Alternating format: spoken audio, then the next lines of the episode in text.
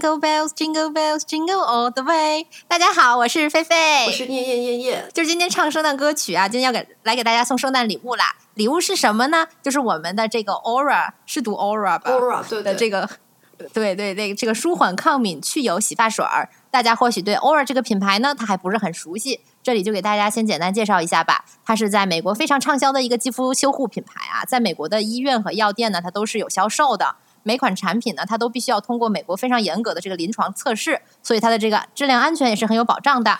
而且其实我们也是用了大概有一个多月吧，才来给大家做的这个测评。这款洗发水呢，它的质地就是非常的清透，用完以后，反正我的头顶是非常蓬松的，就像是刚烫完发根一样。而且洗完三天以后，这头发也是根根分明的，不像我用其他洗发水，就原来隔一天就有了。而且嘛，因为它是无硅油的这个洗发水，所以它使用起来是略有涩感的。但是用完后却感觉这个头皮的负担却减轻了很多。它能够长久的维持头皮的稳定和健康，然后另外呢，这款产品它没有添加香精，它只有淡淡的迷迭香这个精油味儿，留留在头发上也是非常自然、非常好闻的。那另外就是我爸也跟跟着我一起用了咱们这款这款洗发水啊，就是他对这种淡淡的迷迭香味儿他是非常满意的，因为什么呢？像他这种老直男啊，他非常的不喜欢那种香味儿过重的洗发水儿。而这款产品的香型可以说是非常的直男友好，并且它也是一个大油头，用过之后感觉非常的清爽，同时又很温和，就不刺激。和它之前使用过的那种控油洗发水的那些，呃，过于强力的那种清洁感是不同的。而我自己是另一种情况啊，我是全头漂了三遍的头发，就我头发虽然很干，但是头皮是属于中性的，所以我基本上就是一周用一次咱们这个 Aura 洗发水，就清洁一下就是刚刚好了。而且呢。Aura 所提及的这些功效，它都是通过工商局备案的，就非常专业。嗯，而且今天呢，咱们推荐这好物也从来都是不白推荐。就这里，我们就是会抽出一位幸运听众，送出咱们的这个 Aura 洗发水一瓶。然后想请要参与抽奖的听众朋友们，在小宇宙的 App App 上面留言，讲出你和这个星座或者 MPBTI，就是接下来咱们要讲的这个有关的趣事儿。啊，获赞最高的听众呢，将赢得咱们非常好用的 Aura 洗发水一瓶。然后没有听众的、没有抽中的朋友，也推荐大家买来用用哈，真的是非常的好用。对对对，没有抽中的朋友们也没有关系，我们这里有优惠券，我们到时候会把这个详细的信息放在这个 Show Notes 里面，还有这个置顶评论，就欢迎大家通过我们的专属优惠来购买咱们这款产品，好用不贵，咱们就是这么说啊。行，那下面咱们是不是要开始讲讲？正题啦，行，哎，在讲正题之前，我们先讲讲我们最近干了什么，因为我们最近就是发生了很多的事情啊，就发生了很多也不算是大事儿吧，但是很有意思的琐事儿，就是咱们现在都是阳过嘛，嗯，对我我我是三天前才阳过，就是三天前一直是阳，嗯。对，我是一年前的阳过了，我是在我是去年在这个时候吧，差不多在伦敦养的。哇，刚好跨一年，就是我不仅我养过，我们全家都养过。大概是就成都刚放开以后，然后我爸妈就跑去，就是我们整个大家族聚会，就我没去，因为就是本人有这种参加家庭聚会这种豁免权。然后像我外不像我外公、姨婆、舅舅舅妈，然后我爸妈全部都养了，然后就照顾我们爸妈。然后在我照顾爸妈。途中，然后我也阳了，然后这个现在又换我爸妈来照顾我，这就是我觉得新冠它就是一个非常平等的一个病，而非常会关怀的一个病，就是你照顾我，照顾完了就是我照顾你。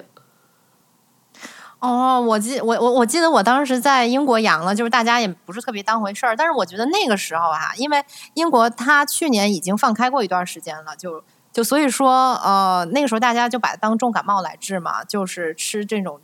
呃，正正常的退烧药啊，然后还有就是还喝一种，就是我我在英国经常喝的一种，一感冒就喝那种，呃，里面有维 C，还有盐，然后还有一些这个退烧药成分的那种冲剂吧，啊，就就就是就吃这两种东西，嗯，就好了，没有什么特别的。就退烧药吃的就是就是这个，咱们场外记者给咱们就是场外记者给啥咱吃啥，就场外记者给咱们那个好像叫 paracetamol，就是扑热息疼吧，是不是？不知道啊，就就是吃这个就好了啊，就是本人是一个啊，这个这个不是不是特别特别特别计较的，就是觉得能退烧就行了，当时就这么想的。不过我觉得我觉得这次中国的呃，因为它刚刚放开嘛，那个毒性可能还是要比当时我在英国。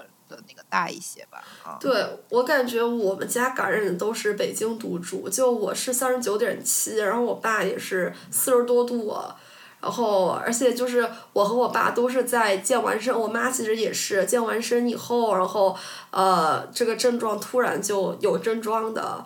呃，所以然后我不知道是因为健身让我们肌肉酸痛，还是这个呃这个阳性让我们肌肉酸痛，真的还是挺难受的。而且前第一二天就是发烧，第三四天就是嗓子就是吞刀片儿，然后后来又是鼻塞咳嗽，就从来就没睡好过觉这段时间。我现在这嗓子是不是挺像电音的，挺挺那个，挺挺磁实，就是挺挺有磁性的，是不是？就是就是那嗓子就没好利索过。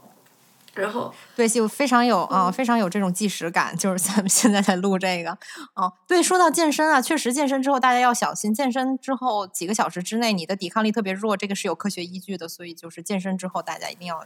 特别的注意这件事，因为我就是大前天我就阴了嘛，然后我今天就去就去做我最爱的足疗了，然后给我做足疗的我最喜欢那技师，他就说他他阳了还挺严重的，他是从脚开始脚踝踝关节，然后膝关节、腰关节、颈椎全部都是骨头疼，就感觉还是不不容小觑，感觉这病毒。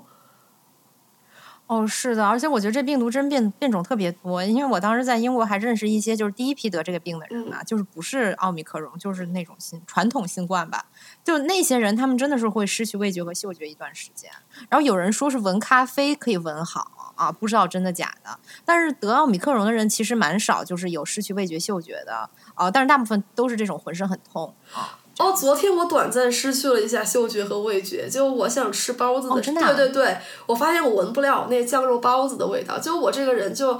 甭管得啥病，食欲都特别好。像我一年级的时候，当时发烧发到四十一度，然后我特别想吃我们校园门口卖那酱肉大包。然后我妈说：“宝宝，你降到四十度以下，妈妈就给你买酱肉大包吃。”然后于是就是就是昨天前天我也特别想吃那酱肉大包，结果就闻那个味道，咬那个就是一点儿味道都没有，就是连那个香，就只觉得是在咬一坨肉，有在咬包子，但是真的感觉不到香味儿。大概持续了大半天，就就那就好了。好奇怪呀，为什么会这样呢？不知道。就就是就是，我觉得大大部分人应该都是说，你生病了之后不是特别想吃东西吧？我不知道啊，这可能是你人跟人身体不同。我小时候就是可以肯德基吃两份，然后其他的那什么叔叔阿姨爷爷奶奶都带着他们小孩来围观。我说这妹妹真真听话，真能干，一个人可以吃那么多肯德基。我小时候就这种选手。哦，我看过你小时候那个吃羊肉串录像，特别可爱，我的天呐！对，就是没办法，天赋异禀，就是很喜欢吃，就是病魔战胜不了我，就是战胜不了我的食欲。病魔战胜不了我，真的是名言啊！哦，嗯，哎，我还想说什么来着？就是再说一点，就是就是你阳了吃了啥？你阳了的时候，哎，给大家推荐这个 DQ 的这个抹茶抹茶饼干冰淇淋，太好吃了，就。就是我特别喜欢吃那个 Ben Jerry's 那个呃，就是呃草莓芝士冰淇淋，但中国买不到。然后，但是这个 DQ 的这个呃抹茶饼干就特别像那个味道，真的好好吃。而且最近盒马打折，八十八，现在只要五十多块钱就能买到。吃了那个嗓子真挺舒服的。对，这里就呼唤一下金主爸爸哈，这儿这儿没有植入，就是我们就纯推荐，就是好吃。哦，说到这个，我我当时我记得我阳的时候，去年。我也吃了好多冰激凌，就 Ben and Jerry's 我也吃了很多，但是我觉得 Ben and Jerry's 就是对于咱们中国人来说还是稍微有点甜了。是的，嗯那个而且那个有点，就是本来你嗓子就不舒服，就是你就是就是感觉有点齁。我觉得我当时在吃什么，我也忘了。不不行，我我就是完全记不住吃的。就是我健身的时候，就是健身教练问我说你早上吃了什么，我都想好半天，就想不起来我早上吃了什么。哦，我还要推荐那 DQ，就是如果大家觉得那个 Ben Jerry's 比较甜的话，可以吃就是 DQ 的那个奶茶，就是大红袍奶茶味儿，那个也挺好吃的，那个有点微苦，然后但是盒马已经卖断货了，我还没吃成，我朋友都说特别好吃，如果你们那儿买得到，可以买来尝一下，就 DQ 的茶类的呃冰淇淋都挺好吃的。哦，对了，我突然想起来了。就是说到冰激凌，我觉得那个什么挺好吃的，就是好像是哈，我记得我以前吃过哈根达斯一个莫吉托味儿的，挺好吃的，就是它非常的清爽啊，就是不不腻啊，是是不是很贵？然后很小一盒。嗯，在英国超市买还好吧？哦我估计在国内可能不是特别好买。就但是如果说哈根达斯给咱们优惠券的话，咱们可能就好买。哎对对是这么一回事儿。看一下我们哈根达斯爸爸。对，是的，达斯爸爸。嗯，这个这个阳了阳了的经历，咱们说到这儿吗？哦，我再再说一点，就是我们像我爸妈，如果的听众朋友们就是听我那家里多那期，就是我爸妈都是那个刷脂狂魔。就我就是一般情况下，大家不是呃病好都想就是生病的时候想让病赶快好起来嘛。像我妈是每天要称体重，然后并且最近很开心，因为新冠让他瘦了两斤，然后我爸让他瘦了五斤。还有我舅舅，就是本来那个新冠是轻症，然后他是个医生嘛，然后他明明是轻症，但是他好了以后阴性以后，第二天就去游冬泳，然后这肺部就感染了，只能输液。所以听众朋友们，如果阳了，千万不要就是那种剧烈活动，就就好好躺着，好好散散步就行了，不要去什么呃刷脂，不要去游泳。对，我记得我去年阳了，真的就是躺了几天，然后就好了，就没有任何的，嗯，就是后遗症啊什么的。我所以大家也不用太担心这个事儿，嗯，就是躺好就行了。是的，是的，不要作。当然你阳了就不要去蹦迪了哈，就是不要给人家传染。对，嗯啊还有对自己心脏也不太好嘛，这个还是得静养。嗯是，再就是我觉得其实呃退烧药的量也不用很大了，你就正常吃就行了。就是你那种囤囤好多盒那种的也没有什么必要，因为退烧药真吃不多啊。你说你还要吃几盒啊？是的是就退个烧消个炎，我觉得差不多。哎，那咱们要不然再讲一下，就是昨天晚上的热点吧。盲人看球吗？对啊，就是昨天我跟昨天那个燕燕跟我说，咱们要不要看一下世界杯？我说咱们俩看了，咱们俩就是盲人看球，而且而且我我我待过很多就是都以那种足球文化闻闻名的国家嘛，就是一些欧洲的国家，但是我我所有我所有的朋友还有我 date 过的男生都都不都不感兴趣球，就是没完全没有办法，就是当时当时我们还说要不要我们蹭一个世界杯的热点，最后发现蹭不上，我们自己啊我们认识的那个熟悉的人没有任何看球的人。哎，哦 但是所以我们今天就是一个盲人话说，就是啊我有高中朋友，他昨天就是在世界杯现场多哈现场看，因为他是新华社记者。我当时看他朋友哇好厉害圈真的是好羡慕他，就是唯一。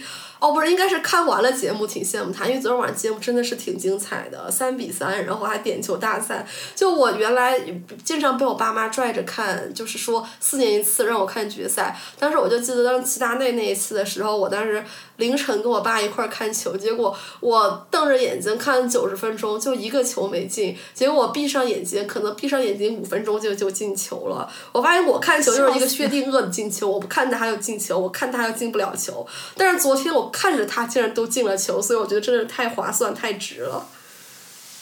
哦，昨天说来特别搞笑，因为因为我我爸妈都不看球，然后这个这个呃，我我们我而且我们家没有电视，就是没有那种卫星电视，电视嗯所以我啊、有线电视，对对，叫有线电视。我不知道，我乱说，机顶盒吧，就是。哦，只有那些我我我发现我们电我们家电视里只有那些 app，就是什么哔哩哔哩这些的，嗯就是没有办法没有办法看就正经正经的电视节目。所以说这个我昨天晚上跟我妈就是临时兴起说我们看一场球吧，但是我们找了一圈就没有任何没有任何频道我们能找到就是能看的，所以我们最后。最后的兴趣就放到了就是开那些小视频看研究就是世界杯帅哥，然后我跟我妈平时看看电视的一个一大兴趣就是给给男的打分儿，就我们有一个很严格的打分体系，就包括了这个男性的外貌、那个身高、身材比例，然后性格，还有文化程度，种种种种啊，就是这些全部包括在内，就是有一个从六十分儿。到一百分的名单，为什么说从六十分到一百分儿？因为六十分以下的 我们就不是太就不不打了。就是我们经常说，那三十分跟四十分有什么区别呢？是没有区别。所以就是说，我们昨天的所有的那个兴趣都放到了给帅哥打分身上。姐妹，要不然你先说说你的决赛感想吧，然后我再说一说我跟我妈的这个帅哥研究心得。哦，就是我先说一下，就我真的是从不看球，就是四年这四年看的唯一一场球就是昨晚上。哦，你可以说说这八年吧，就四年前当时不是克罗地亚和法国打球吗？当时我当时好像刚好在法国玩儿吧，然后当时还。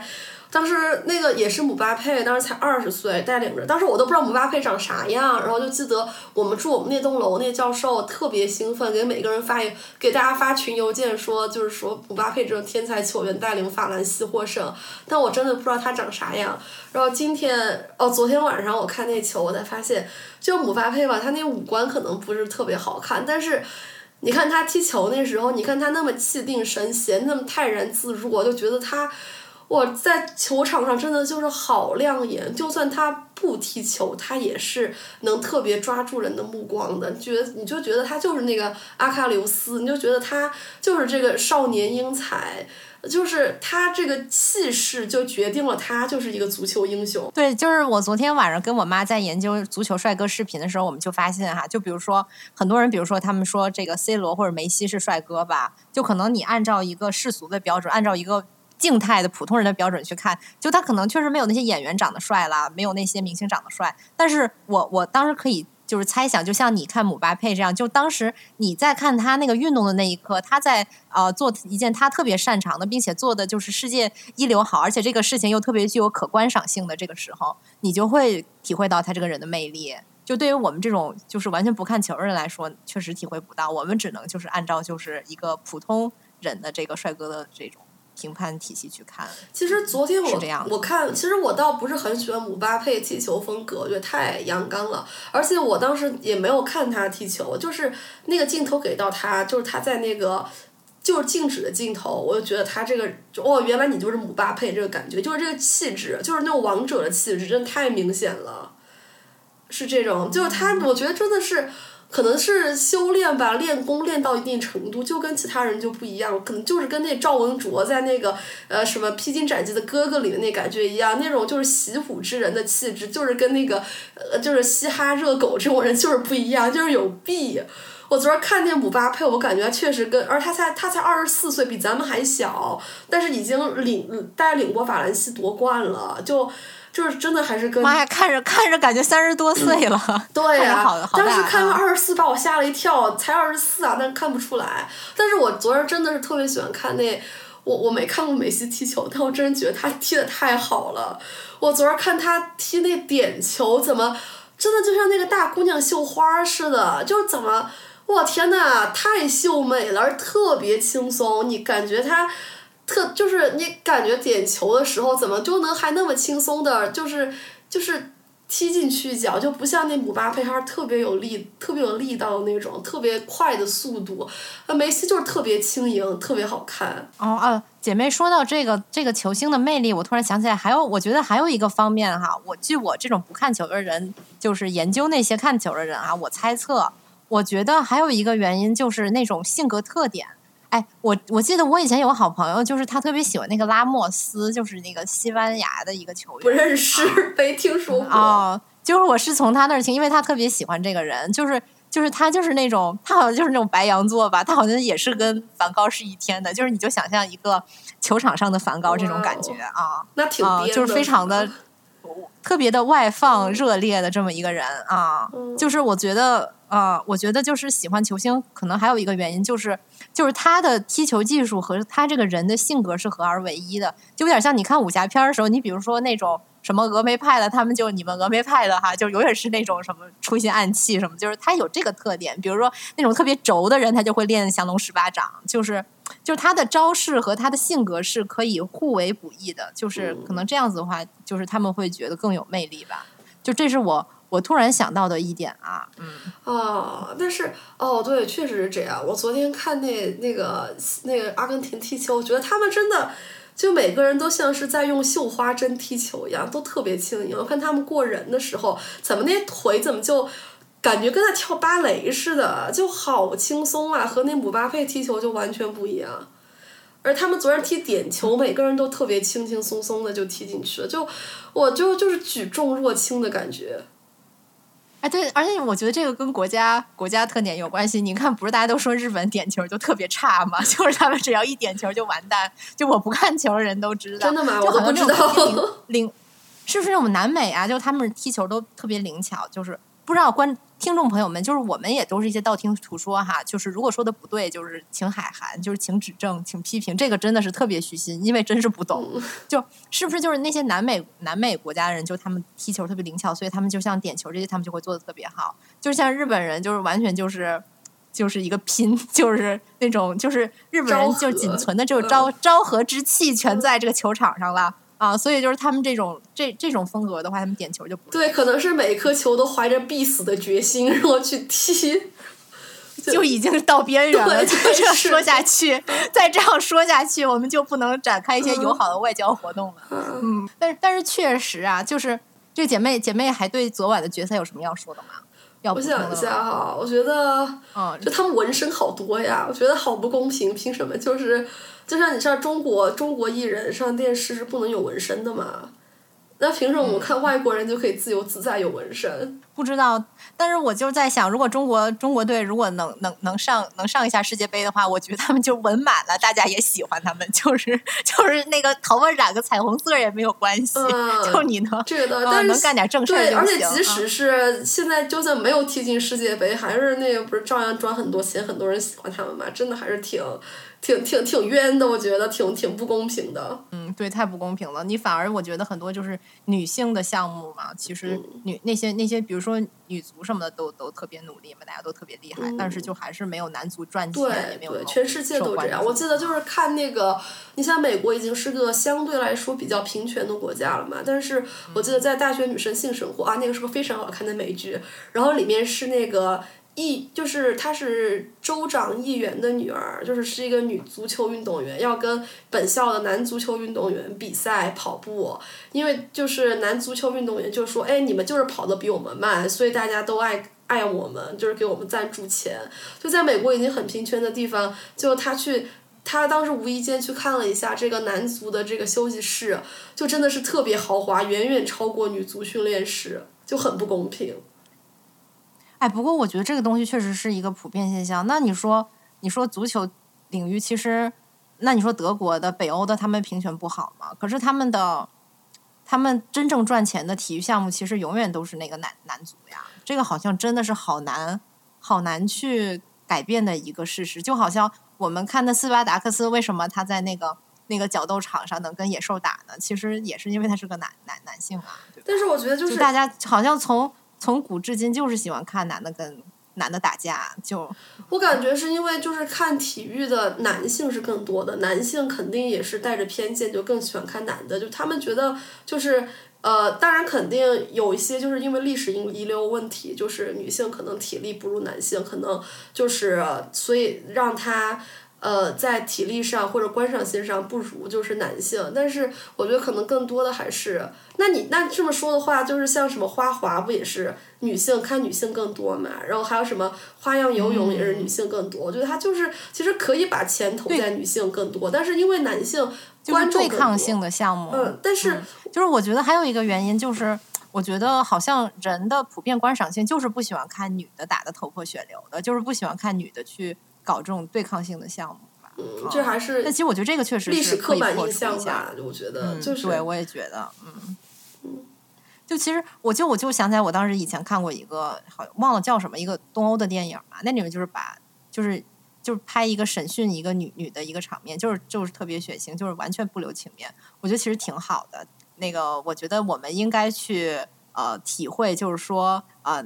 女性其实有跟男性一样受伤的权利啊。嗯，是的。我就我这个意思不是说就对女性施暴是好的，大家。大家，这这是这是两个完全不同的问题，而是说，比如说你在竞技场上，比如说这个这个这个，你看这女的打拳击打的那个那个牙龈出血，打的脸都肿了，这其实非常好的，因为我现在也开始学拳击了，我觉得就是啊，就这这里可以小说一下，就差一点，就是呃，因为我今天是第一次去体验拳击嘛，我觉得真的是挺不错的。它首先它特别活动全身，嗯。就是就是它它是它是你的这个，其实是你的你的这个大腿屁股的肌肉带动你的这个躯干，再带动你的后背和肩，然后去出拳嘛。嗯，而且就是嗯，我觉得在这个过程中，就是你可以感受到就是对抗的那种乐趣。我觉得这其实是女性从小到大特别缺乏的一种教育，就是在我们现在的这种社会秩序之下，就是女性不能跟人产生身体上的对抗。但是很多时候，如果你不跟人产生身体上的对抗，你心理上的这种对抗你就建立不起来啊，那你就永远在人与人之间关系是一个很弱、很弱势的状态。嗯，所以说，我觉得就是学拳击确实还是。挺好的，我以后也有想继续学下去的想法啊。就是说，嗯嗯，就是这些装备啊什么的，怎么的？他们是不是呼唤金主爸爸呼唤的太多？哎，不多不多，这是女性就要敢于赚钱，我觉得就不要当好女人。哎，我我突然在想，姐妹，就是你上那个拳击课和那个，就是你打那个拳击操的那区别在哪儿呀？就拳击操的话，它就是。就是你做那些基本的动作，但是啊，它没有对抗性嘛。但是你如果你上那种拳击课的话，你是对着一个教练啊，而且这个教练一般都是男的啊，你就是要去对着他打啊。那像那些什么发力方式一样吗？发力方式肯定是说你你上一对一的拳击课，然后他会更专业嘛。我觉得这也是特别有意思的一个地方，就是你不会像那些举铁呀那么枯燥，而是说他会给你教你很多技巧啊。是这样的，嗯，你这个因为拳击也是一个特，除了就是说它需要你的力量，就比如说我可能是要健两个月的身，然后我才能去上这个课，但是另一方面它也需要你的协调性和灵活性，也是要求非常高的，你必须要全身都很协调啊，是这样。啊，但是我上不了，我感觉就我的四肢都是一只。这个你可以练呐，就是啊，就我小时候就是慢慢调整。我小时候特别瘦嘛，就是是我们小小学羽毛球校队，当时在那个成都军区司令部，然后打羽毛球。明明当时我跑的特别快，然后跳也跳特别高，但是打羽毛球真的就是四肢特别不协调。跳舞也是，我妈送我去跳舞就特别特别不行，我就是那四肢不太不不不太行，就我就是蹦不了迪，因为我四肢真的真的就是宛如一只。哎，但是我觉得其实这些东西哈，也是因为我小时候上舞蹈课也是，就是被说特别不协调。但是我长大发现，其实也是他们教的有问题了。就比如说，我我我觉得这个东西和你的性格什么，我们一会儿要大聊大聊的大聊特聊的星座和 MBTI 都有关系。就比如说，可能我觉得我们都是属于那种老师一说你不行，一打击你，你就不想干了的那种。反正我是这样啊，你也是是吗？啊，对，我就发现，如果是说，就像现在你这种这种这种。你去找个健身教练的话，他真的是会很耐心的去教你的啊。一开始我也做的不好，但是但是只要你掌握了那个规律之后，你会发现你学的特别快。但是我就在想，我可能就是说我小时候遇到那个舞蹈老师，他就是会特别打击我，就他只会去挑，因为他的目的就是去挑那种他认为以后能啊，对那种所谓的尖子啊，对他对其他的小朋友他就不管了。嗯，在这种情况下，那谁愿意去上那种课呢？嗯，大家可以真的可以去试一试啊，这个拳击啊，就这个。这个身体协调性不是那么好，我觉得也不是太大问题，因为你你你基本上你每你上课之前你都要去练一练那些协调性的很多那种小的项目，比如他他会弄一个格子让你跳，就是不同的脚步在那个格子里面跳嘛，嗯，然后还包括你跳绳呀，也可以锻炼你的协调性，嗯，哦，那挺有意思，我觉得还挺啊，我也我也是，我我我觉得还挺有意思，我觉得最爽的就是你在跟人对抗的这个过程当中，不知不觉一个小时就过去了，然后你你很运动，而且你的。心里也很释放啊，你的那种压力也释放了，我觉得是特别好的。嗯，但是如果阳着的朋友们就别去练了，一定身体养好，至少养半个月再说。嗯，是呀，是呀，是这样的，身身体养好再再练不迟。嗯，哦对，那那咱们再来说说我的这个帅哥排行榜。好的，好的啊，来来来，因为我我昨对，因为我昨天那个跟我妈就是找了半天，实在是找不到那个电视台，就是看这种。看这个正规比赛，我们就开始在研究那些讲世界世界杯帅哥的小视频，然后我们就发现，就是我们评选出来的帅哥，本届世界杯帅哥第一名就是来自英国的贝林厄姆啊，他是他应该是一个黑白混血，就长得怎么讲呢？大家可以去搜搜啊，我觉得长得特别像古埃及人，我跟我妈一致认为，就特别像那个呃这个中王国十八王朝的那个阿玛纳艺术的那种男的，嗯，就什么阿蒙霍特普这种男的啊。嗯，就是那种脸特别尖、特别长，然后大眼睛特别长，然后那个嘴有点微凸，但是就是那种介于白人和黑人之间的那个、那个那种感觉吧。嗯，就那个脸长得很、很、很、很绝妙，而且就是人家真四肢修长啊。就是因为你看很多就是足球运动员，其实他不是特别追求身高，然后或者是说就是有点健身过度了，就是那个大肌肉特别发达什么的啊。但是贝林厄姆这小朋友就是弟弟啊，这是好弟弟。咱们有几个好弟弟呢？咱们也不知道哎啊。就就是就是姜思达不是不是特别喜欢说好大哥嘛？就是咱们节目特别喜欢好弟弟啊。就是这个好弟弟贝林厄姆，就确实看着特别乖。嗯，除了就是四肢修长、脸又好看之外。就是他好像他说他现在还在念大学吧，反正我看那个视频的时候他在念大学，不知道他现在念完没有。哎，知道是哪个大学的吗？好像他在伯明翰吧，不知道是伯明翰大学了啊。就是说他很努力，就是学习什么的，然后然后那个说那个那又得训练特别不容易，怎么怎么样的，就是也没有说就是呃像谷爱凌那样就是是一个那种神童神童之类的，但是就是还觉得是一个阳光努力弟弟嘛，而且毕竟念过书。就是你就会觉得和那种就完全不不读书的足球运动员的气质还是有点不一样，就很像那种大学里体育生吧，就挺可爱的。可爱可爱。然后我们评选出来的第二名来自日本，我我再我再说插一句，就那个弟弟，嗯、呃，那个那个那个伯明翰弟弟，我觉得他我让我特别喜欢的那一点就是，我觉得他那个脸就是特别三星堆，就我的审美很统一，就我特别喜欢三星堆脸，就你上面这个颅骨一定得发育的特别饱满，特别好，但是你的下巴必须特别收的，收的特别尖，然后这个伯明翰弟弟他就是。整他那个额头，他的眉骨、眉轮骨，整个发育的都特别饱满，但是他那个下巴又是非常的窄，非常的尖，这可能就是是不是古代人，甭管是三星堆人还是埃及人，都这样子，就是古代人就是审美就这样。哎，姐妹，你是不是那个什么？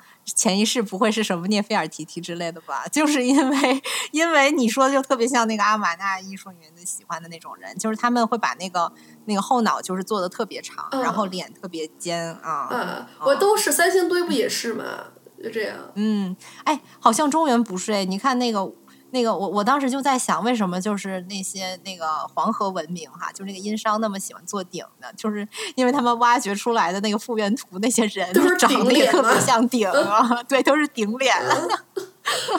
那没办法，少数民族，这咱们在在那个四川，四川就是这样，就是少数民族，就是未开化，就是一个三星堆三角脸。多好呀！我觉得就是你今天在那些什么彝族人、藏族人脸上也能看到这种特征吧？是，就是吉克隽逸嘛，对吧？哦，对，那咱们再说说咱们的第二名哈。第二名就是来自日本队，我觉得就是两个人吧，就是并列第二了，所以就没有没有第三名了啊。就是就是一个叫谷口张悟，大家可以去查一下。不过我觉得大家应该都不用查了，大家比我懂啊。就是，但是咱们节目很多都是就是见就是是见男节目，就是见帅哥。如果不是因为他帅哥，大家可能就不知道这么个人。嗯嗯，就是他长得就是很标准啊，就是就特别标准的昭和男明星啊，是这样的。但是我不得不说，就是因为他太昭和男儿了，那个劲儿就让我对于他的性魅力就是要打一些折扣，我感觉啊。他他的眼睛还是很像三浦春马的哦，对他他就像一个健了身的三浦春马，就是一个一个蓬起来的三浦春马。其实我觉得他那个状态特别适合去演那个黑泽明那些武士片儿，就是。那那几个什么三船敏郎那种男的啊，就是那种劲儿的啊啊！但是太昭和了，就而且而且他才三十一岁哎，就看起来都像四十多了啊！他是不是一个点球的失败者呀？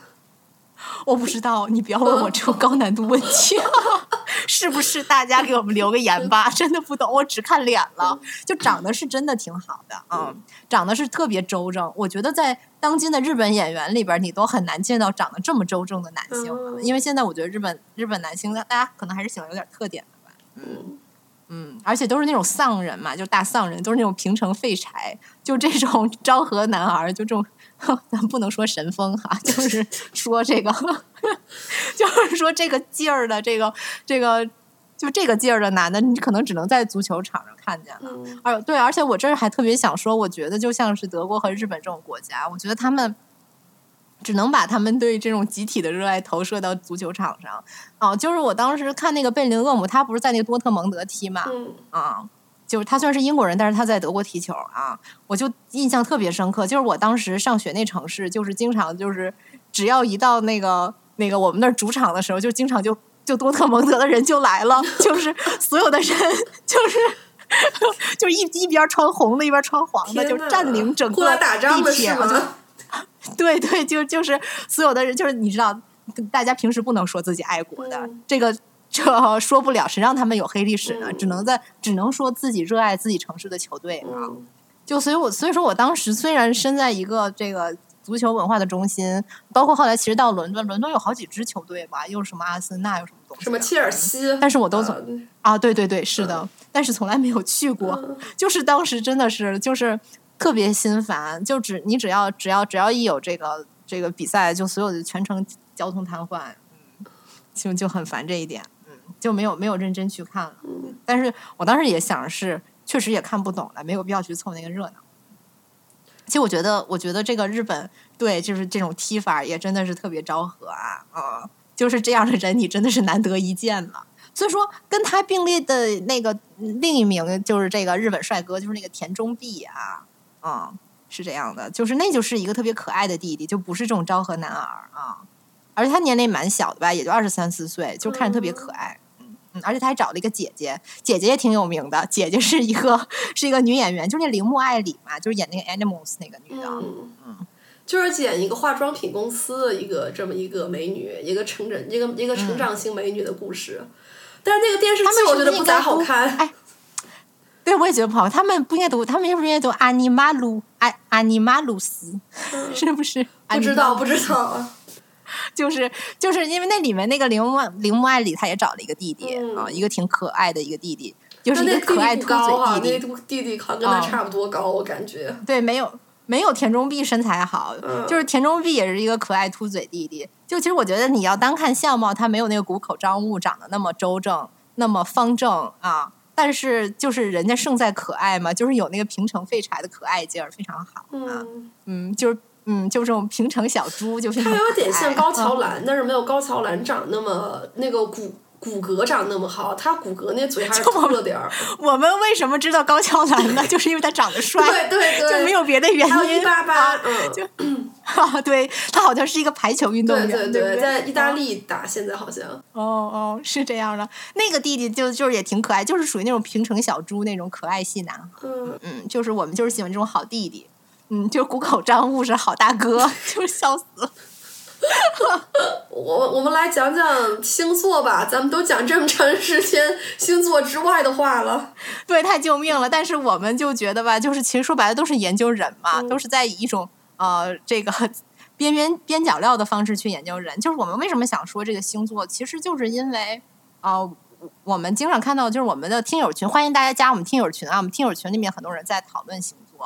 然后一到讨论星座，大家那个说的话就特别多，特别快。我其实特别有时候特别想插话，但是就插不进来。我又是一个网聊废柴，就是因为我我其实更喜欢面对面的聊嘛，就是在大家可能就觉得就是我我我我来说的话，不是在那个群里面说话特别多，因为真的就是有时候就是一不小心就是一百条就没就过去了，九九九条不是一百条。哦，对，九九九条，对，是这样的。就你想接这个话的时候，就接不上了。所以说我我们就想单开一期，就是说专门讲讲这个星座。嗯，就我们群讲水瓶座讲特别多，因为就是咱们群就是特别多美女嘛，然后水瓶座也是个盛产帅哥美女的星座，然后每次就能够看见很多水瓶座美女在一起讨论水瓶座。嗯，是这样的，就是还有还有问这个水瓶座男怎么搞，这射手座男怎么搞，就是这些我是有些心得。哎，不是怎么搞，不是有些就是大家正常的交朋友哈，嗯就是有一些心得和体会啊。哎，其实我觉得哈，就是我其实还蛮少去研究别人的星座的，就就是直到最近这两年，就是因为我有一个好朋友特别喜欢研究这星盘，整天看我星盘什么的，就是我才开始关注星座。嗯，但是后来我就发现吧，就我在我不了解的时候，我一直以为这东西就是一个心理学的把戏，嗯就是说，嗯，就是说，比如说他说一些很类似的话，你会觉得，嗯，三句话总有几句话是跟我自己是有联系的啊。但是，但是当你把这个东西抽离开，就是你看大概率的看人的那个嗯性格和他们的星座以后，发现好像似乎有一些相似性啊，并不是说毫无道理的。其实对我来说，我一直以为这星座就是大家见面聊天破冰用的，但是后来就是也是靠姐妹给我讲星座以后，我一想，哎，其实星座其实真的不知道为什么有很大的这个，就是其实很能能说得通很多，比如说真的。就是我我的经历里，就是校花校草，我高中的校花校草都是水瓶座的。我大学的那江浙沪渣男就是亚洲校草，也是这个什么水瓶座。然后最有名的、最帅的男教授也是水瓶座，就发现这个不得不信。哎，确实哎，说到这个水瓶座，我就要说说了，就是我也认识一位校草，就是一个就咱们一开始刚认识的时候，以为是个小小山老师哈，最后发现是个校草啊，真没想到，就是反正就是大家就简而言之理解为就是一个那个灌篮高手里那个流川枫那种人吧，我觉得他可能也是水瓶座的吧，就你看樱木花道很显然就是白羊座嘛，就啊，对吧？这个倒是哈，就啊，对，就是这么这么一个人啊，就是最后最后他说他是校草，也挺惊讶的。但是后来如果你这么说，其实我觉得这些所谓的水瓶座校花校草还是有一些共共性。嗯，对我当时高中的时候，当时我高一的时候和校花一个班，当时我那天没他生日那天，我当刚当在抄别人的作业，然后我就没去吃晚饭，我收到了别人就是。收到了好多给校花的礼物，都是帮忙代转的。然后高二的时候，我是广播站站长。然后那个时候，校花生日那天，我们学校是小学部、初中部、高中部在一块儿。然后从小学到高中，可能加在一块儿，可能三十多个人吧，都给校校花祝她生日快乐。后来这署名都念了一串，三十多个人就没办法每个人说她生祝她生日快乐了，就只能统一说。然后那个读本科的时候也是，然后好像。有一个男生，他的绰号就叫校草，他就是水瓶座，然后江浙沪的。还有我当时大一的时候，呃，当时我们学刚刚学刚入学，然后我们学校那种。呃，理工科工工程院的女生就说：“哇，这个有个古典学院的这个男教授长得好帅，是最帅第一帅。”后来我去这个健身，发现果然长得特别帅。后来就是成为他的这个门生以后，他他是我导师嘛，那每天每周他给我三次一对一上课，真的是上的如沐春风。给这个水瓶座，我发现这水瓶座男的，就你得必须得就是长到四十岁才行。你之前的话，要不然你就是那种江浙沪渣男，你就是因为。你很飘忽不定，长得也好看，就很容易让女生受伤。然后，但是如果等你到四十岁，你一方面你是多愁善感的，你是飘忽不定的，但是你这个被锤了以后，然后你就懂得这女生是怎么想的，也知道不应该让女生受伤。所以其实相反是非常善解人意，而且也非常懂艺术。所以我觉得四十岁的这个水瓶座男的真的是一个一块宝。哦，哎，说到你这个教授还挺有意思的，因为你你。你这个老师的导师是我的导师，然后他也是个帅哥，你还但是我觉得我半呢，这个姐妹，你是我啥？你是我师姑吗？师姑，救命！就就那个，但但但是，我觉得他们俩是完全不同类型的帅哥。就他那，就你老师的老师，其实就是他长得像那个谁，对，特别像那个罗伯特·德尼罗，他是那种有点爹味儿的帅哥啊。就他特别受那种女，就是那种中年女的的欢迎。就是比如说她她上那种大课嘛，就是那种校外人可以去听的那种大课，就有很多那种中老年妇女就会去，就很迷恋她那一款的。但是对我来说，就是她确实没什么性魅力。但我不知道她老了，有可能是不是？啊不，就是完全就不喜欢那种爹味儿。你想想，这个三十一岁的谷口张悟都不喜欢，就六十 五六十岁的肯定是不能喜欢的。嗯。就嗯，但是可以可以看出来，确实长挺好的，嗯嗯，德国男的好都长挺好的，哎，只能说咱们这个师门实在是颜值，就是哎，别说是师门了，这都给我造成，哎，这个也不能说，就是有点，就是就是写论文写了点 PTSD 了，就是这样，也不能这么说，就不要不要不要带入这种武侠，而且你还比我长一辈呢，姐妹。你以为呢？哎呀，但是无所谓了，就是就是就是本人已经退出这个这个这个这个这个学界了，就我也退出了。我觉得我以后早退出了。对，是是这样的，就是哎，真的是学伤了。这一期大家可以去听我们那个夏日减肥那一期哈，真的就是一把辛酸泪，就我们俩真的是一边哭一边写，就写的就不行了。对啊，真的是写论文真的有点反我们两个人的本性哈，就咱们俩其实是。很需要那个，咱们两个不是讲过嘛？就是需要那个材质是像活鱼一样的，但是写论文是要把它钉死在这个这这个这个草纸上。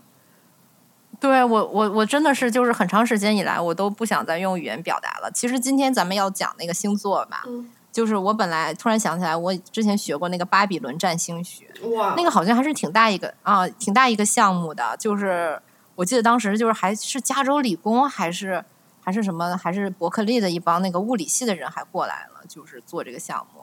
但是但是呢，就是因为我太 PTSD 了，对于写论文，就是本人 毕业以后愤而愤而丢书，就把这些东西全都给扔了，就我现在完全找不到了，就。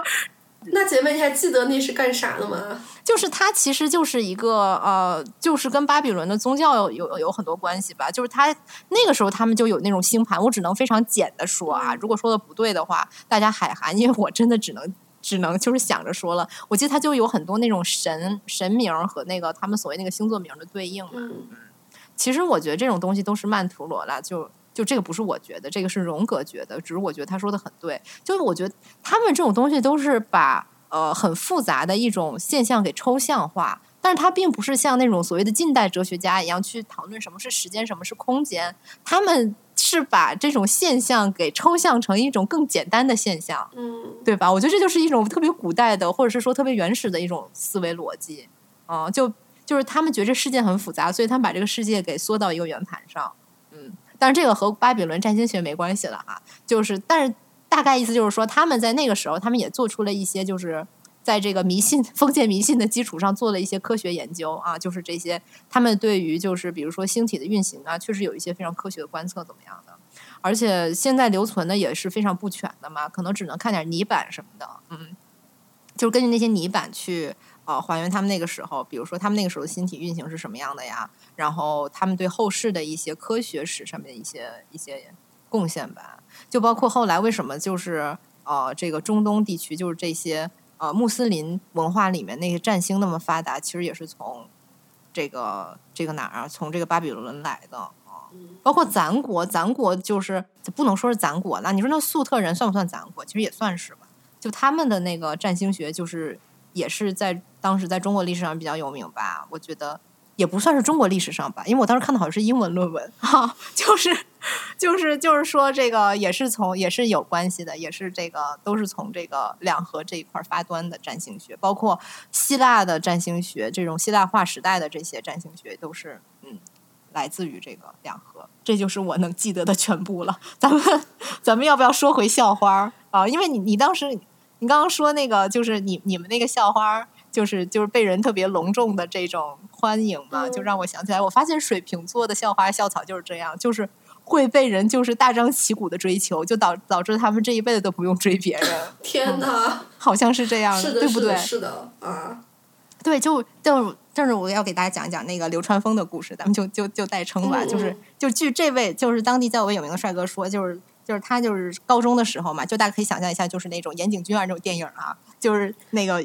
一个，哦，咱们还没说他是哪国人呢。啊，就是大家也可以听出来了，反正就是一个周，一个周就是一个女生给给告白啊。但是我觉得以后可以叫他来上个节目试试吧。啊，看吧，看他吧，主要特别点啊，特别啊，对，就是特别点，就是后来还差点出道了，反正挺有意思的啊。嗯，就是差点出道当演员当模特了，后来因为性格实在就是太，就是可能可能确实不是演员这块料吧，就没干了。就是你说我们节目是不是就是有一些好弟弟？咱们又看到不能好弟弟们上节目？可以可以。哎，姐妹，你不是还想讲那个吗？那个就是那个那个射手座吗？对，说到，但最后再说一点，水瓶座，我觉得我爸也是水瓶座，哎，嗯，但是我爸就是就是因为他是我爸爸，我不会把他当成一个同龄人去观察啊。但是我就是觉得，确实好像像姐妹说的，就是就是年纪大了以后，好像就是。突然就会变得非常的稳定，嗯，但是我发现就是水这个水瓶座的这个特点也会体现在他身上，就比如说，呃，怎么说呢？嗯，也不能说比较飘忽哈，啊，因为因为我很难去想象一个四十多岁的，不是四十多岁的，他都五十多岁了，快六十岁的一个男的怎么 没那么老啊？飘忽不定啊，飘怎么能去飘忽不定呢？好像不能。但是年轻的时候不就是和窦唯一样样的吗？那还不够飘忽吗？啊。但是也没有一样一样的啦，没有人家那个才华，咱们就不多说了。就射，咱们说到射手哈，就是据我那个研究星象的同学说呢，他说是射手是比较比较风向的火象吧。嗯，就我之前看群里姐妹姐妹说怎么弄射手嘛，就是咱们白羊有话要说，就是其实我也没有话要说了，我不知道为什么，就是就是就是我总会认识很多射手座的男的。嗯，就姐妹刚刚不是说，就是星座是一个社交手段嘛？嗯啊，嗯，我觉得为什么我突然开始研究星座，也跟就是我回国就是之后就是去蹦迪什么的有关系。因为一般大家跟你搭讪的时候都是会说一下，就是你是哪个星座的嘛。嗯哎，你们会报真实星座吗？这这是就是好奇我觉得我我会说哎，啊。嗯，我觉得没关系啊，反正反正你又不给他看整个星盘就行了吧。哦、这样啊，嗯嗯嗯嗯，就是我就会发现那个那个跟我报星座的男性里面的那个射手座比重特别高，但是因为我其实其实我我倒是没有别的目的来，就是去在夜店里面，就所以说女生我也经常搭讪，只要是看着好看的，不管是男的女的还是 trans，我就漂亮的我都搭讪，就就是那些女女生里面嘛，就是我觉得。火象的，就是狮子、白羊、射手这三个比例特别高，就那种能跟我最后玩到早上六点的，一定是那种火象的。然后呃，水瓶和双子也有也有啊、嗯嗯，然后然后风象里面天天秤是不太特别能玩的，不算特别能玩。然后土象和水象就从来没有能坚持到六点的这种。对，本人就是土象星座。是的，就就所以所以说，我觉得还挺神奇的，就不知道为什么，就是白羊跟射手好像就是特别有缘。嗯嗯嗯，大家说射手算是比较飘忽的这种火象，就是比较像风象的火象，可能也是因为射手他也是不是那种像狮子和白羊一样，就是看见你了我就上头了，然后就特别爱这种的。好像射手是需要就是说你自己不是那么在意他，然后他才会特别上头啊，要经历这么一个过程。所以说群里问问这个的姐妹就是听听到了呗，就是要你要你要假装自己不是很在意啊。哎，但是其实我觉得就是。好像风象星座都是这样，就是射手和风象星座好像都是这样的。嗯，天蝎是水象还是风象？我又忘了。天蝎是水象。哦、行，我都不认识。我跟你说，我我大学的时候，我根本就没几个男的。我觉得我认识的真的只有天蝎座男的，其他男的好像就我导师是水瓶座，其他就不认识男的了。我发现。对，我就我我跟那个。土象、水象男的就非常无缘，嗯，啊，跟女性的话，我觉得跟土象女性玩的还蛮好的，嗯，啊，是、嗯，就是能产生像咱们这种精神交流的，就是其实还有水象的，好像我就不太不太，就是可能水火不容吧，咱们只能说。我妈是水象，我觉得你跟我妈关系还挺好的。哦，还真是，哎，不对，你妈你妈是。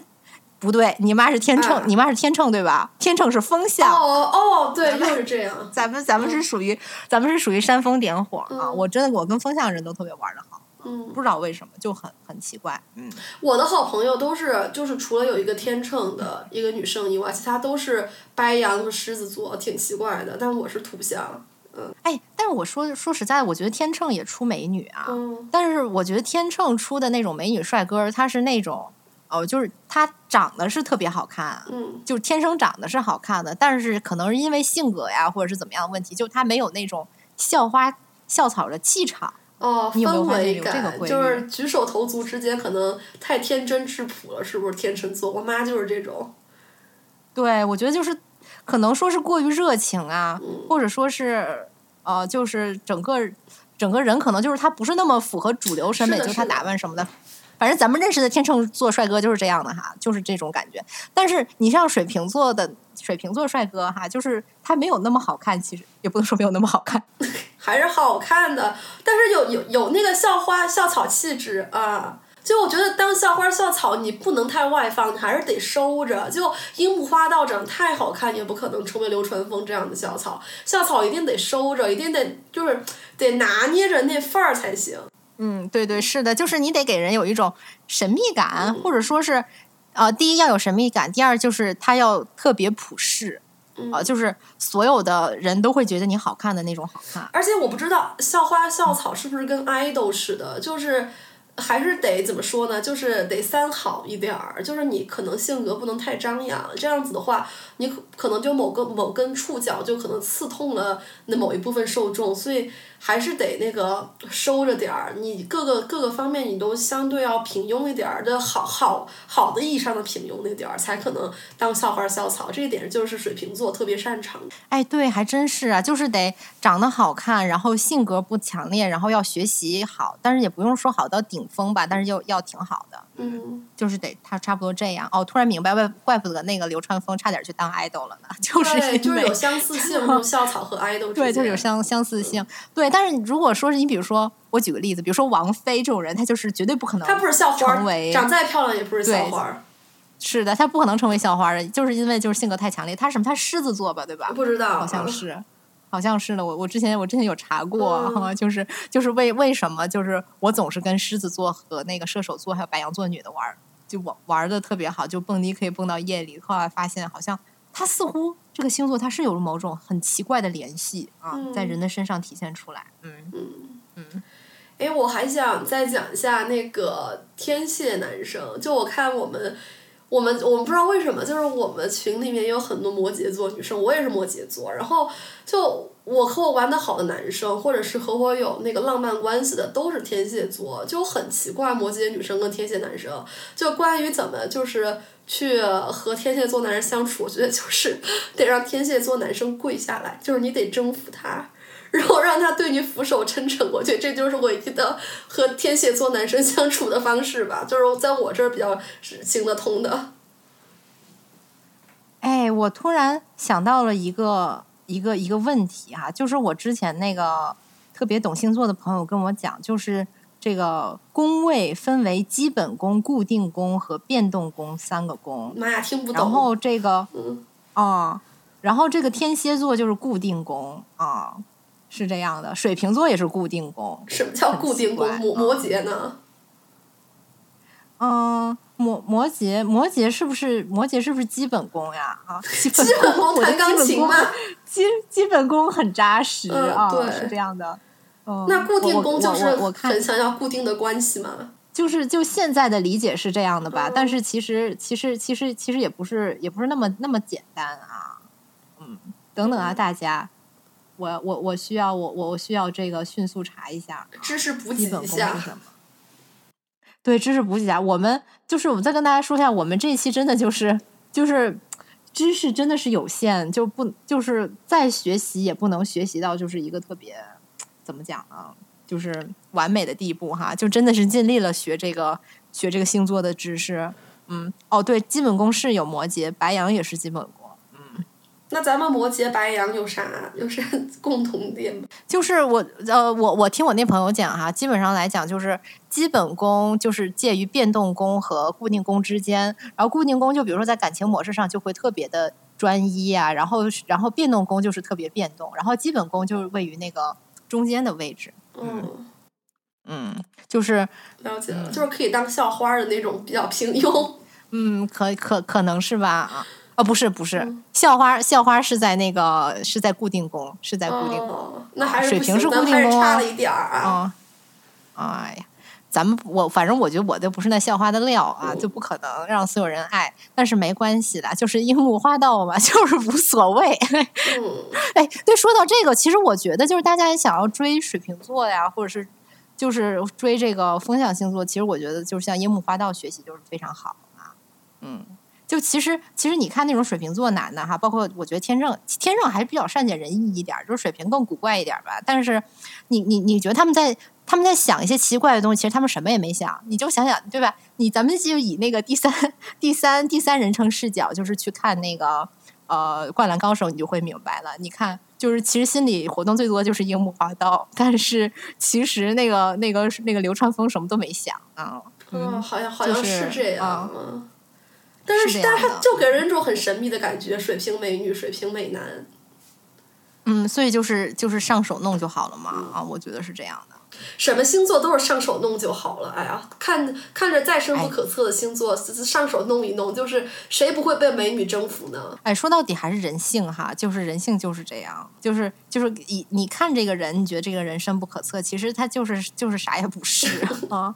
但是我觉得，哎，对，我觉得比如说有些星座，比如说射手，我觉得他们就会有一种小逆反心态啊，不知道，不认识。欢，就是就是他们就是很喜欢那种看起来不好弄的，或者说是不能一下就特别顺着你的那种人哦。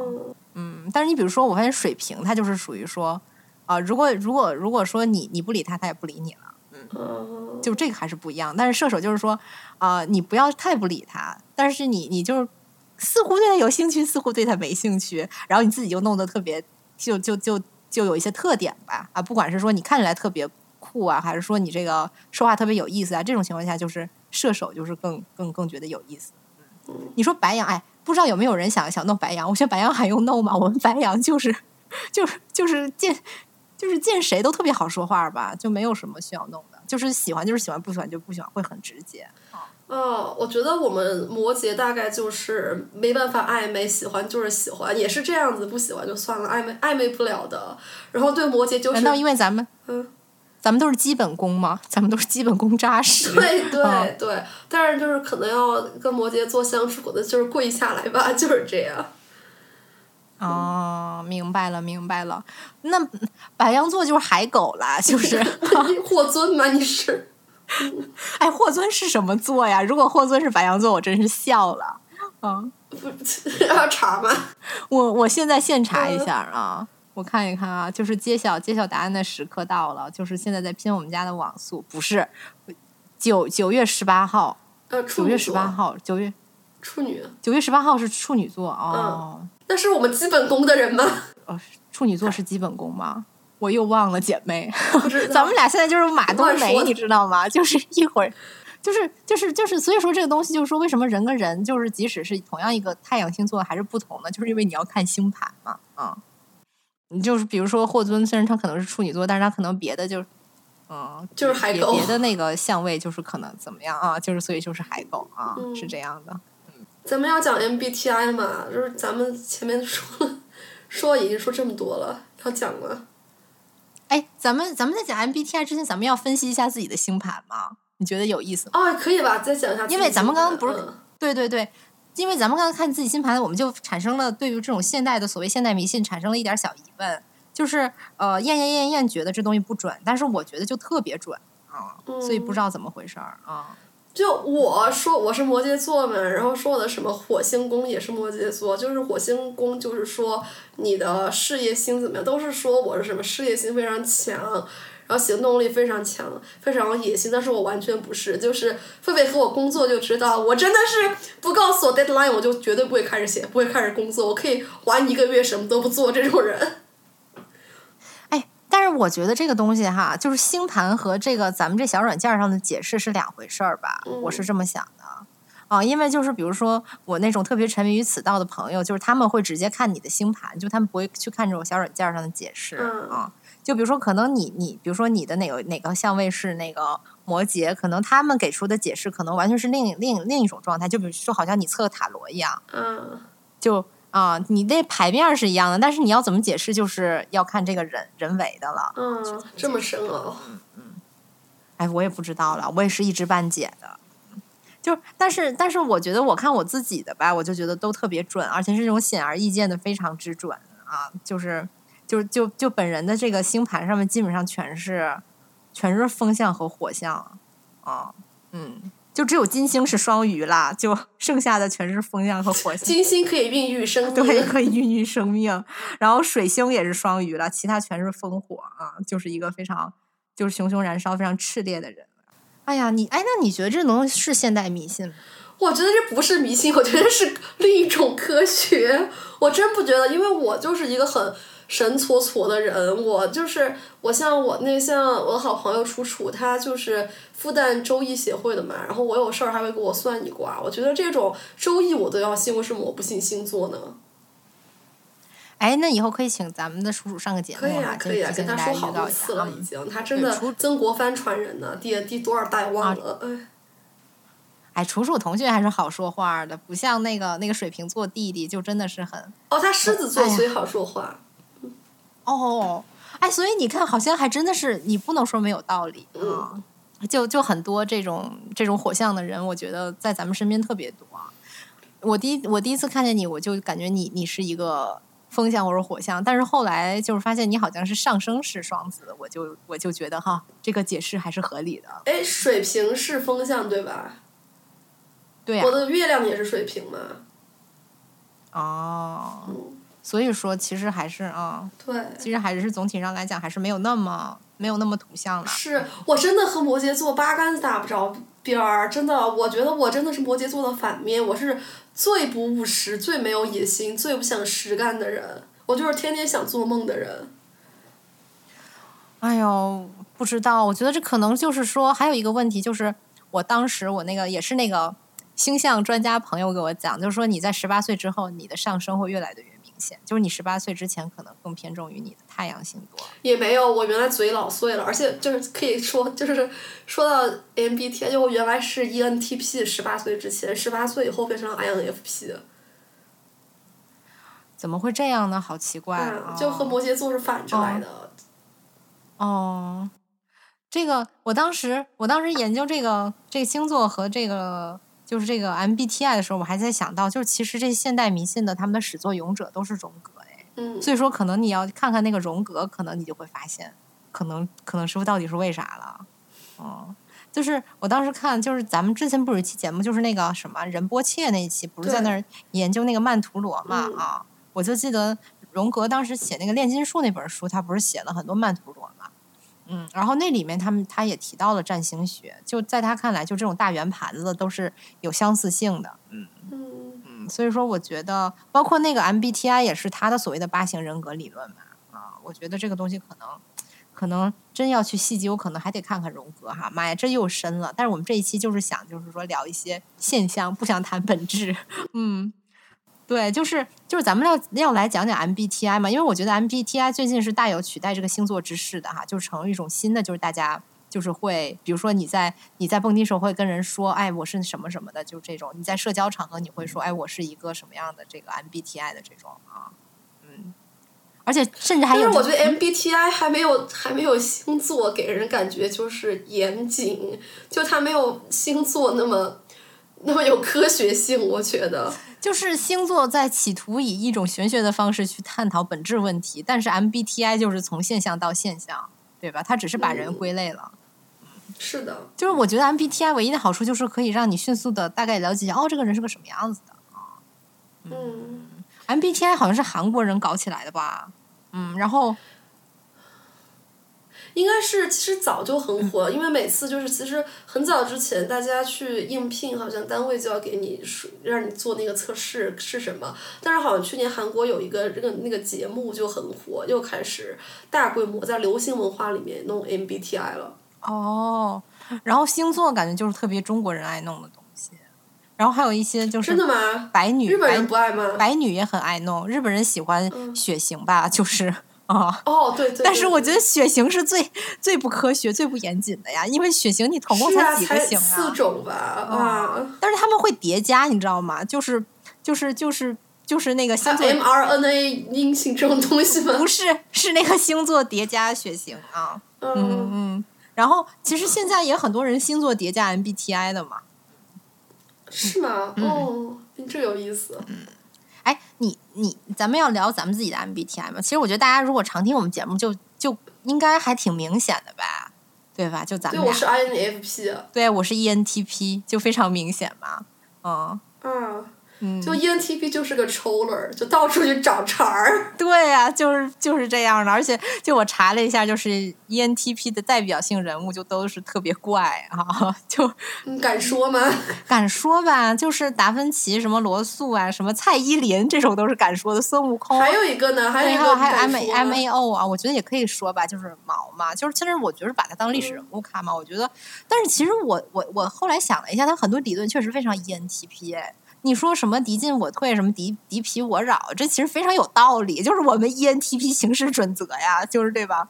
嗯，是不是？哎，再多说，我觉得孙悟空挺那个的。孙悟空就是他到处去搞破坏，然后去偷人家仙丹吃，然后调戏人家，就是小美女，就是天上的小美女。我觉得这这特别 ENTP。嗯，再再多说一句，这要串到星座了。我突然在觉得，就是。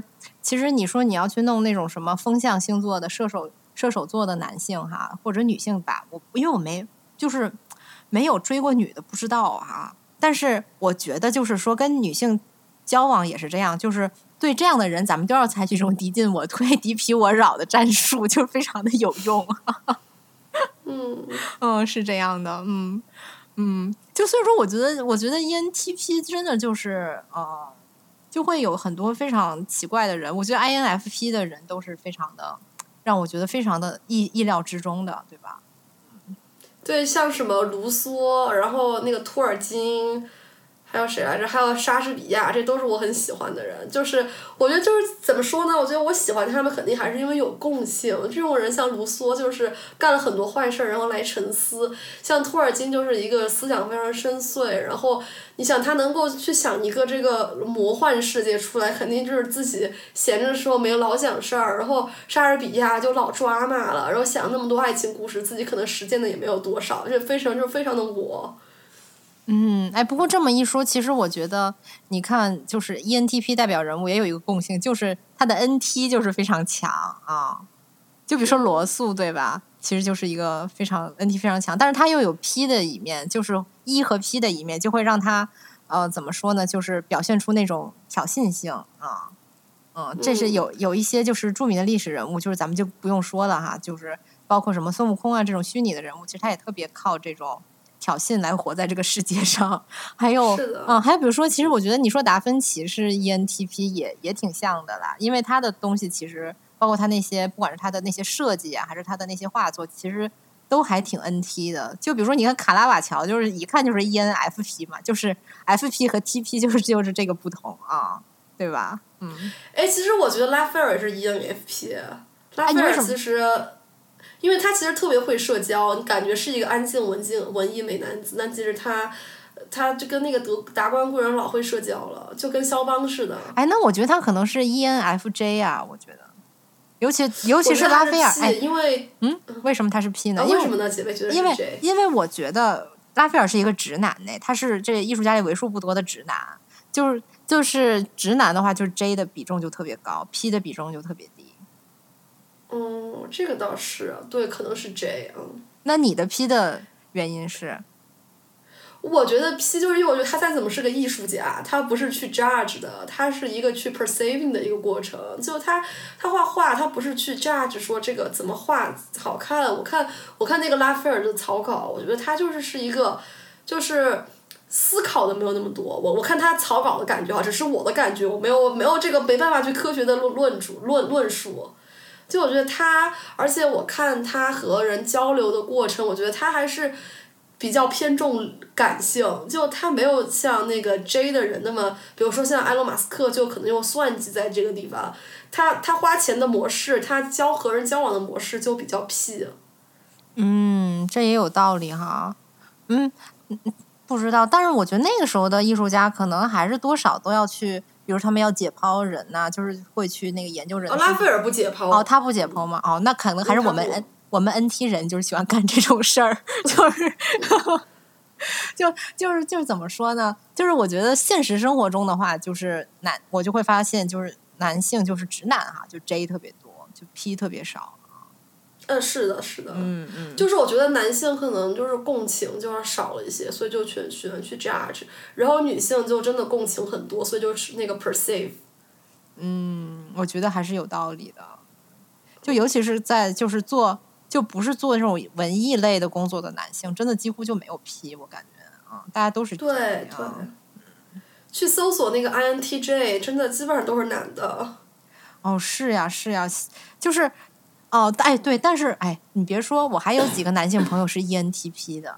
我觉得男性朋友如果是 P，一般都是 ENTP，就他一定有一个非常强的 NT。然后一个男性如果他那个 perceiving 非常强的话，就他是一个直男的话，他他基本上不太可能就是是 I 人啊。嗯，我是这种感觉啊。哎，好像很少的男性是 INFP，是吗？好像确实真的很少。嗯，现实生活中确实非常少。因为我当时看荣格，他那个八型人格嘛，他其实就，呃，把把那个就是他那个时候还没有那么政治正确了，或者说是没有那么科学，他把人给分成男性向的和女性女性化的，就这两种啊。但是他的意思是说，一个人的性格既有男性也有女性。当然我们现在看来，这个是非常政治不正确的，并且在这个 MBTI 的系统里面已经没有就是男性和女性的这个区别了啊。嗯。所以，所以我就觉得荣格可能就是一方面来说，他观察到了某种现象，就是男性怎么样，女性怎么样，但是他没有去把这个东西放到放到一个非常本质的东西上面，就是说男性怎么样，女性怎么样，其实还是社会造成的嘛。并不是说个人天生的。嗯，对，就是女性就是为什么这么强同理心，就是从小被要求要善解人意，要去照顾弟弟妹妹。但是男性可能就是我就是只要被教育出你是一个杰出样杰出的人就行了。他所以很多男性他是不会去共情弱者，他只会去慕强。而且很多男性他会刻意压抑自己的，就是这种情绪，就长期以来他就感受不到情绪，他就觉得作为一个男性，我就不应该那么情绪化啊，我就是要就是就非常的就是顶天立地，哎，就是要当咱们。哎呀，所以说你看，这犯人到极致就是什么？咱们最讨厌的昭和男儿，就大家不要当这种人啊，就非常的没有，非常的不好。就是本来长挺帅的，人家看见一你一脸爹味儿，就把你劝退了，就这种感觉啊，嗯，是这样的。嗯嗯，哎，咱们今儿要不然就先这样吧。先这样吗？就突然就这么结束了？就是其实也差不多了哈。嗯，哎，我我最后还想就是照顾一下阳性比刚刚刚刚阳过的人。哦，对对对，杨过杨过杨过不太行了，就是一年之前呢嗯，杨过已经把这事儿忘了。那咱们今天就这样吧。那节目的最后呢，咱们就是再次强调一下吧，就是我们在这个节目里面哈，就是不止一次的曾经质疑过消费主义这个贴标签式的概念啊，具体的还是详见咱们埃尔诺那一期。所以说，咱们在节目里提倡的呢，从来都是想买就买哈、有需要就买哈、尤其是咱们要说的这个这个 Aura 这个洗发水儿啊，就是这个洗发水儿，就是这种日用消耗品，既然总是要买的呢，那咱们就买个好用的哈、所以最后再再再向大家推荐一下这个 Aura 的洗发水，确实是好用，大家真的可以就是去尝试一下哈，就对咱们的头皮也是好一点儿。然后这个优惠券啊和这个抽奖活动，咱们就是会写在 show notes 和这个呃置顶评论里面，欢迎大家去呃进一步的了解吧。就是这样，嗯，那咱们今天就就就这样了吧，嗯，跟大家再见，拜拜。拜拜。